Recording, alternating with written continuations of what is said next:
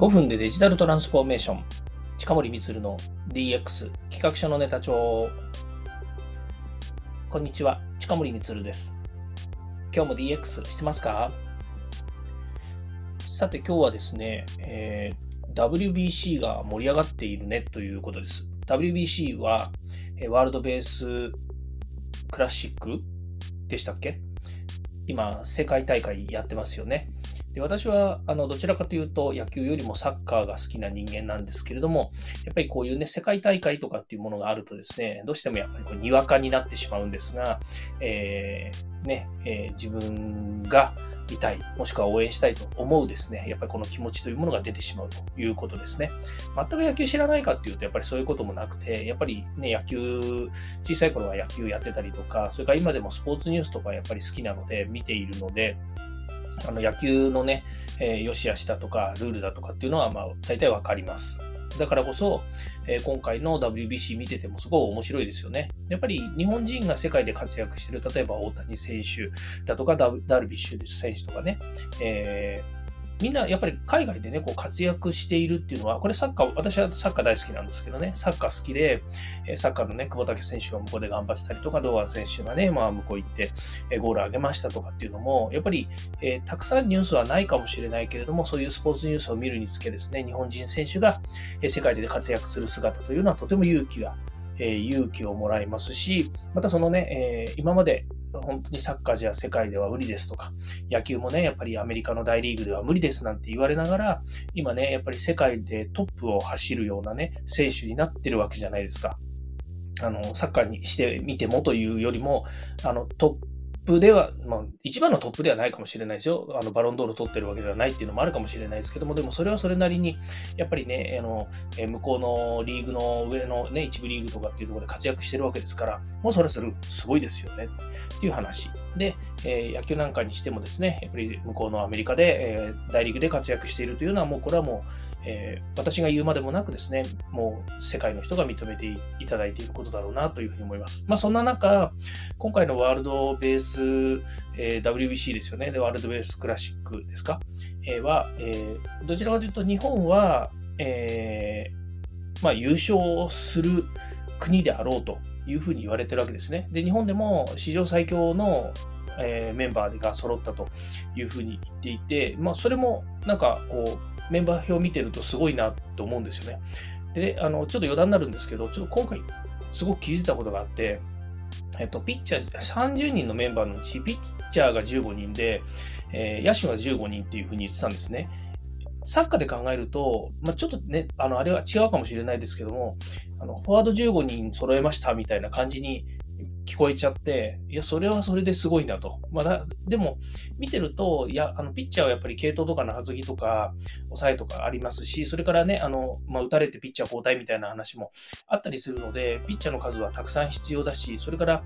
えー、普通の野手の人とは違って、毎日やっぱり出場できないですよね。体力的に言えば、やっぱり肩、ね、肩の心配、その酷使しちゃうとね、やっぱりあれなので、えー何球投げたら何日空けますみたいな、まあ、そんなようなルールもあるということもありますので、えー、ピッチャーそんだけ用意してるんだなというのを改めて気づいて、野球ってやっぱりルール云々の話じゃなくて、そういうね、やっぱり、えー、メンバー構成になるんだなっていうのを改めて気づきました。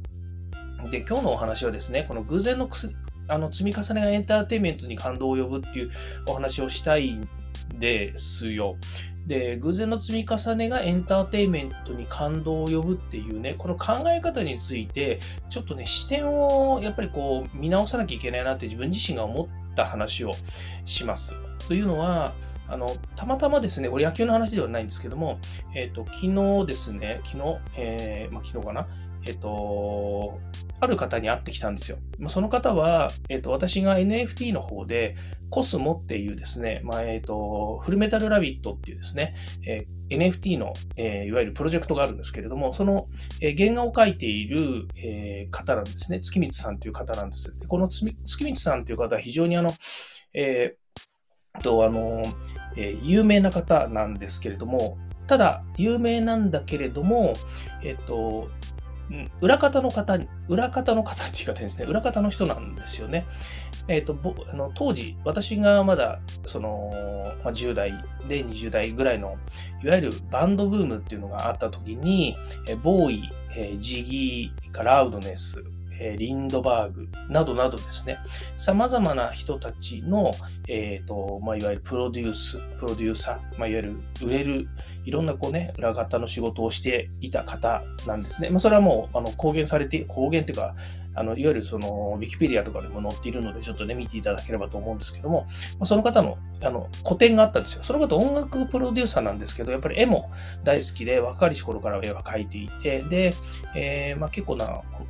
年齢になってから70くらい、まあ、もう少し前かな、60いくつからかもしれないけど、こう自分で絵を描くようになったらしいんですね。で、それの一つが、あの、コスモっていうは、フルメタルラビットっていうね、あの、うさぎの絵の NFT なんですけども、私はまあそれ、すごく、なんかあの、まあ、パンクというかロックのようなイメージがあって、えー、好きになったら、実はそれを書いてた人が月光さんだったっていうこと。で、私はね、まあ、バンド少年だったので、その若かりし頃、まあ、いろんなあの、ロックバンドとか大好きでね、やっぱりその日本のジャパニーズ、えー、ロック、それから、えーえー、ジャパメタって言われてるようなジャパニーズヘビーメタルとかね、ハードロックとか、まあ、海外のもそうだし、日本のもそうなんですけど、大好きだったので、まあ、あのその方のことが分かったっていう段階でもう完全に、なんでしょうね、その80年代というか、自分のこう青春が蘇ってきたんですよね。で、えー、話戻しますと、その方と、えー、ちょっとお話をしたんです。個展があったのでね、そこに行って、月光さんと話してたんですけど、その方、やっぱりね、その、今でもいろいろ昔の音楽の、えー、お友達の話とかね、えまあ、他中国で、なんかその人ね、あの、なんだっけな、えっ、と、東京ガールズコレクションの中国えー、大大会っていうんですか、中国のイベントがあったらしいんですけど、その時の、やっぱりこう、責任者をやってたみたいなんですよね。それで、向こうの当時のね、中国での、まあ、いろんな活動とかっていうのもお話ししてくれたりとかしたんですけれども、でそれで考えるとね、その、その、例えば音楽にしても、それから今の東京ガールズコレクションでしたっけ？そういったものにしても、エンターテインメントなんですよね。まあ、イベントを成功させるということなんですけども、エンターテインメントだと思うんですよ。で、今から思うとね、とあの東京ガールズコレクションなんて、えー、日本でも成功してますし、海外でもね、そうやってやって成功したというふうに言っていますし、それから、えー、ロックの、えー、ボーイとか、それからジギーとかね、えこういったロックバンドが、まあ、ラウドで想像ですね、ラウドなんですが、特に海外でね、あのやっぱり注目を浴びて、日本でも浴びてましたけど、海外でやっぱりこうロックバンドとしてね、え売れてるわけですよ。売れてるわけですし、売れてたわけですよね。で、それまあ、今、現時点で言うと、それが皆さんのね、知ってる人は知ってるしというようなところがあるわけですよね。で、これね、彼が言ってた言葉なんですけれども、偶然だったんだよね。当時こういう偶然があって、たまたまそこで、たまたま自分がこういうふうにやらなかったらこういうふうにはならなかったんでね、みたいな話が一つ一つに対してね、そういう言い方だし、そういうふうにまあ発言されてたんですよね。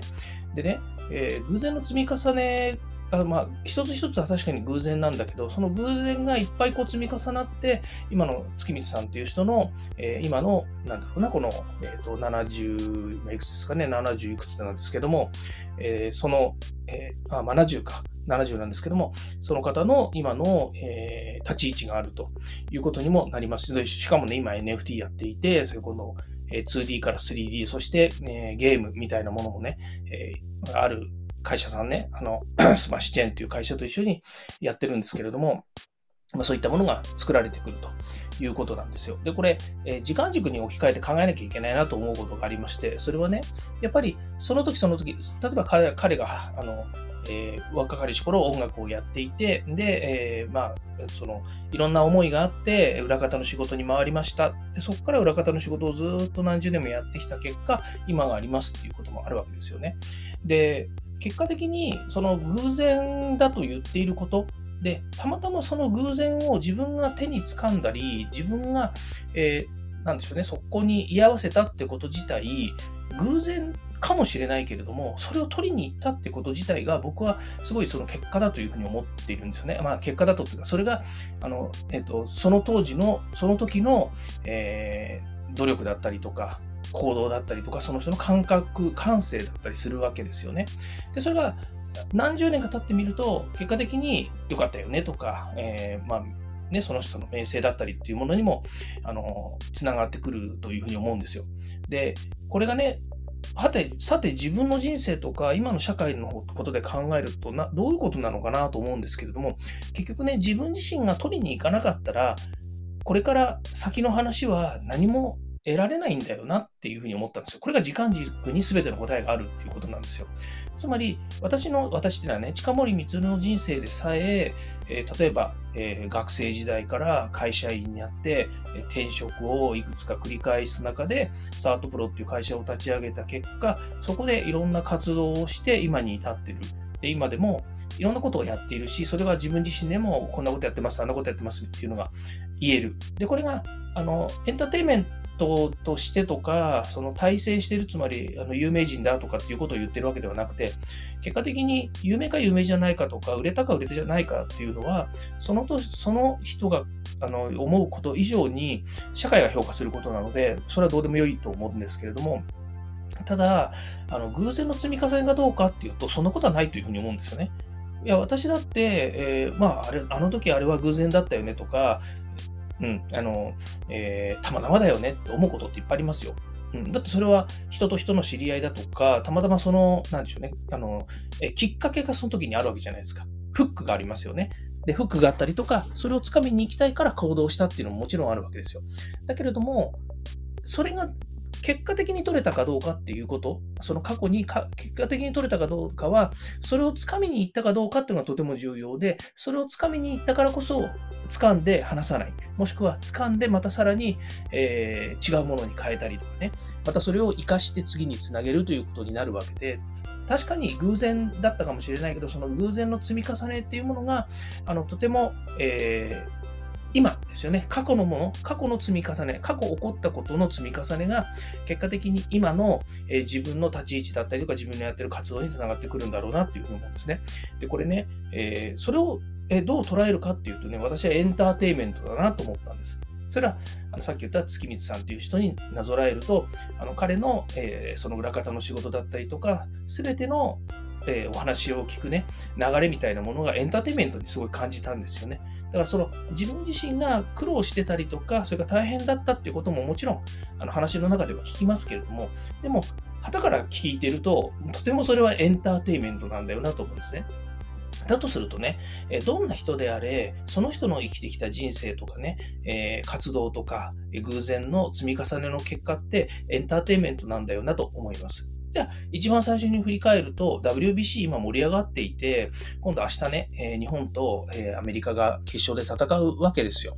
ね、これすごいなというふうに思うんですけれども、それって何なのかって言ったときに、やっぱりこう、偶然、ね、あの、その、さっきも言いましたけど、えー、偶然が重なりましたとかね、えー、ね、た、たま、たまたまかもしれないけど、村上、えー、選手、村上選手ね、あの神様っていう、村上様っていうふうに言われてますけど、彼を使い続けた栗山さん、栗山監督が采配をね、えー、ずっと使い続けて、最後の最後、ここで打てば、さよならですと、9回裏。さよならですっていう時に、彼はなぜか、えー、二塁打を打っちゃうわけですね。それまで、えー、凡退をしてるわけですよ。四凡退してるわけですよ。三三振一凡退してるから、五打席目なわけですよ。で、それまで、その日ノーヒットですよね。まあ、通算通してだって相当悪い数字にしかなってないんだけれども、打てないからね。だけど、打てなくてもね、栗山監督は毎試合毎試合ずっとスタメンから使い続けて、で、さらにこの大切な準決勝っていうね、メキシコ戦でさえ村神様を使っているわけですよ。だけどね、それは確かに、あの、その時に打てたのは偶然かもしれないけれども、彼のそのえー、今までの、まあ、それね、彼はもともと実績があるからそこにいるわけなんで、そこにいるってこと自体がもう彼はグラブしてるわけですよね。まあ、つか掴んでいるわけですよ。で、そこに、あの、えっと、なんだろうな、えっと、栗山監督がね、使い続けるっていう、そこの感覚だって、結果的に彼の、えー、今までの実績とかね、その偶然の数々というものを目にしてきた栗山監督が彼は使い続けなきゃいけないんだっていうですね、何かを持って使いました。で、その前後に大谷選手がいたりとか、えー、誰だ、えー、忘れちゃいました、なんとか選手がいて、で、周東選手に、えー、ダイソーを代わってもらって、で、その結果、えー、村上選手が打ってサヨナラになったということなんですね。で、これはもう、どう考えたって、えー、筋書きのないドラマ筋書き書いた人がいるかもしれないですよ。それはわかんないですよ。神様が書いたかもしれないんですけれども、でも筋書きのないドラマなんだけれども、そのエンターテインメント性っていうものは、えー、偶然の積み重ねかもしれないけど、その偶然はみんな出場選手含めみんなが取りに行ったってことですよね。もしかすると私たちがテレビで見てね、応援をしているってこと自体も自分たちが、え勝ちを取りに行ったっていう結果なのかもしれないですよね。もう応援団が向こうに行ってね、現地で一生懸命応援してくれて、それが勇気勇気につながってとかね。で、そうやって全部あの偶然じゃあ偶然じゃないですか。必然ではないですよね。勝つのは必然じゃないですよね。だって、結果的に言うと勝つか負けるかなんていうのは、あの、やってみなければわからないわけですから。だけれども、結果的に言うと、偶然、それが偶然かもしれないから偶然の積み重ねが時間軸で言うと、結果、勝ったということになって、これはもうすごいエンターテインメントになってるんだなということなんですね。まあ、このあたりがですね、今度、まあ、なんでしょうね、会社の仕事とか、それから、会社だけじゃないですけれども、いろんなね、こう、えー、その時間軸の中で、結果的にこうありましたっていうことにを考える上ではですね、この偶然の積み重ねだとか、エンターテインメントだとか、え時間軸にある、え過去とか未来とかっていうものをもう少しね、こうおさらいしたりとか、え、しっかりとね、自分自身が受け止めるっていうことが大切になってくるんじゃないのかなというふうに思いました。まあ、今回ね、WBC をが盛り上がってるのを見てですね、また、あの、昨日ですね、私がその月光さんという方とお会いをしてですね、まあ、大先輩、まあ、年の頃で言うと私より 10, 10日違うんですね。同じ立ち、札年だと言ってたので、あの12歳違うんですけれども、その先輩の話を聞いてですね、とても勇気をもらい、またですね、えー、自分自身もその、え、当時の青春時代のお話とかね、そういったものも含めて、えー、なんだろうな、人のつながりって楽しいなというふうに思います。でね、え野球にしたって、えそれから NFT にしたってね、音楽にしたって、すべてね、人が、え答えを持っているし、で、それを楽しんだりとか、喜んだり、え自分自身の糧にするっていうことだって、人がやってることですね。まあ私がやってることだったりもするので、まあ、そういったものをですね、やっぱりしっかり大切にしていかなきゃいけないなというふうに思います。まあ、AI とかね、最近よく私も話してますけれども、AI はね、過去のもの、今のところですよ、AI は過去のもの、もしくは未来を作るにしたって組み合わせの未来しか作れないということなので、その偶然の積み重ねみたいなものをね、AI が予測するなんてことはなかなか難しいというふうになるので、まあ、そういった意味ではですね、人間ってとても大切だなというふうに思わざるを得ないなと思いました。はい。え、今日はこのお話で終わりたいと思います。今日も聞いていただきましてありがとうございました。ではまた。